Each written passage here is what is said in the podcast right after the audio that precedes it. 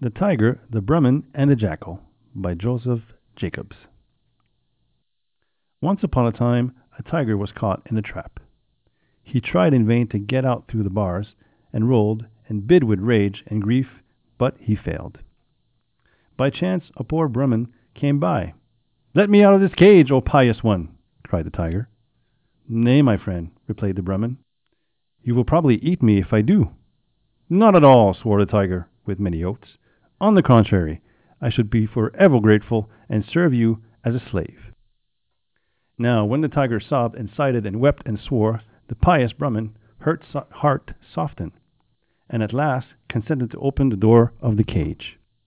Out popped the tiger, and seizing the poor man, cried, Ha ha! What a fool you are! What is to prevent me from eating you now? For after being cooped up so long, I am just so terribly hungry. In vain the Brahmin pleaded for his life. The most he could gain was a promise to abide by the decision of the first three things he chose to question as to the justice of the tiger's actions. So the Brahmin first asked a peepul tree and what he thought of the matter. But the peepul tree replied coldly, What have you to complain about? Don't I have to give shade and shelter to everyone who passes by? And don't they, in return, tear down my branches to feed their cattle? Don't whimper. Be a man. Then the Brahmin, sad at heart, went further afield till he saw a buffalo turning a wheel well. But he feared no better from it, for it answered, You're a fool to expect gratitude. Look at me. While I gave milk, they fed me old cottonseed and oilcakes, but now I am dry. They yoke me here and give me refuse as father. The Brahmin, still more sad, asked the road to give him his opinion.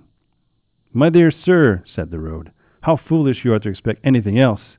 Here I am, useful to everybody, yet all, rich, poor, great, small, trample on me as they go past, giving me nothing but the ashes of their pipes and the husk of their grains. On this the Brahmin turned back sadly, and on the way he met a jackal, who called out, Why, what's the matter, Mr. Brahmin? You look as miserable as a fish out of water. He told him that all he had encountered. How very confusing, said the jackal.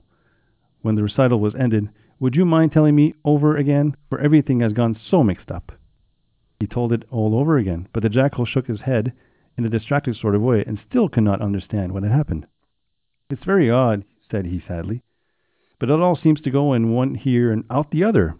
I will go to the place where it all happened, and then perhaps I shall be able to give you a judgment. So they returned to the cage by which the tiger was waiting for the Brahmin and sharpening his teeth and his claws. You've been away a long time, growled the savage beast, but now let us begin our dinner. Our dinner, thought the wretched Brahmin, as his knees knocked together with fright. What a remarkably delicate way of putting it. Give me five minutes, my lord, he pleaded, in order that I may explain matters to the jackal here, who is somewhat slow in his wits. The tiger consented, and the Brahmin became to tell the story over again, not missing a single detail, and spinning a long yard as possible. Oh, my poor brain! Oh, my poor brain! Wait a minute, cried the jackal, wringing his paws. Let me see, let me see. How did it all begin? You were in the cage, and the tiger came walking by. No, no. Pooh! interrupted the tiger. What a fool you are! I was in the cage. Of course, of course, cried the jackal, pretending to tremble with fright. Yes, uh, I was in the cage. No, I wasn't. Dear, dear, dear. Where's my wits? Let me see. Oh, yes. The tiger was in the Brahmin and the cage came walking. But no, no, no. That's not it. That's not it. Well, um, well, just begin your dinner, for I shall never understand, anyways. Yes, you shall, returned the tiger in a rage as the jackal's stupidity. I'll make you understand. Look here. I am the tiger. Yes, my lord.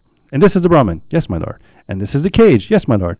And I was in the cage. Do you understand? Mm, yes, no, please, my lord. Well, cried the tiger impatiently. Please, my lord. How did you get in? How? While the usual way, of course. Oh, dear me, my head is beginning to whirl again. Please don't be angry, my lord.